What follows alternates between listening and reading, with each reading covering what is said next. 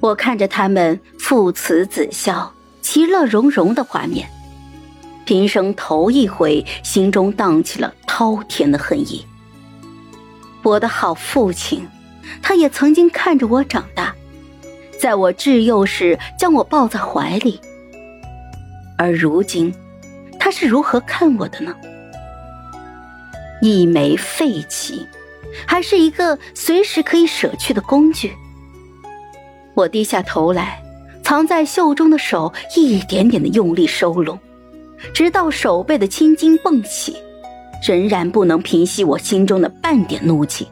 长姐，刘锦州不知何时到了我的身边，压低了声音说：“长姐身子不好，我先送长姐回去。”父亲随意的摆了摆手，要我们下去。等一出门外，他便朝我沉声说道：“我打听过了，那苏家是个吃人的地方。长姐若是不愿意嫁过去，我便去求父亲。要求，你方才就已经求了。”刘锦州这话说的响亮，却又在我漠然的眼神之中慢慢失了底气。想来他也察觉到了，这座太师府从来跟他想象中的就不一样。就在我以为他已然退却，转过身就要离开的时候，刘锦州再度叫住了我。我看见他拳掌紧握，像是下定了极大的决心，狠狠的坚定了目光。他说：“你要离开这里，我帮你。”我倒是没有想过刘锦州还有这等的良心。沉默了一会儿之后，人事将现实告诉了他。刘锦州，你没有那样的本事。更何况，我越过他，看向了身后的刘矿之从窗中递来的阴郁目光。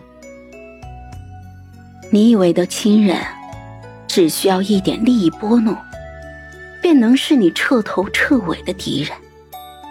你能一时一气做下决定，可你有与众人为敌的勇气吗？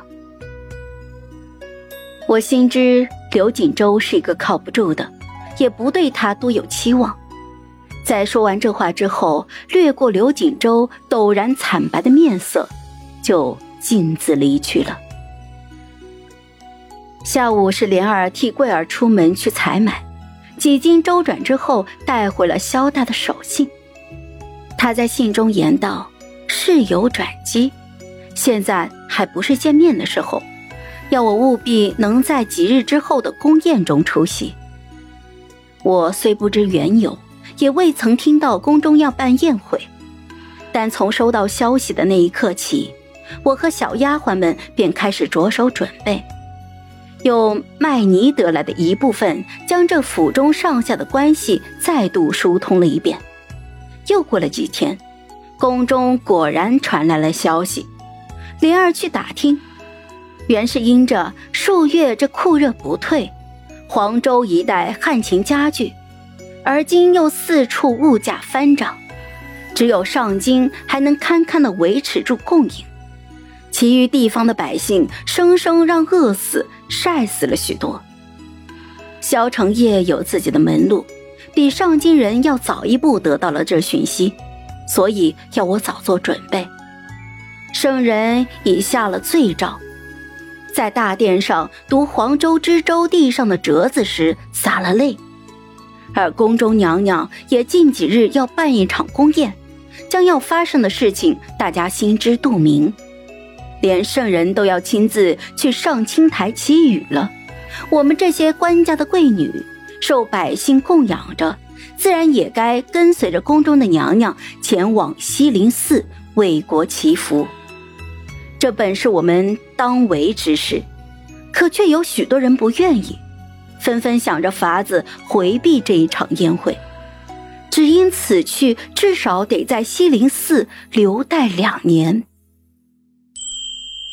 好了，本集故事就说到这儿，有什么想对我们说的，欢迎在下方留言。那我们下期见。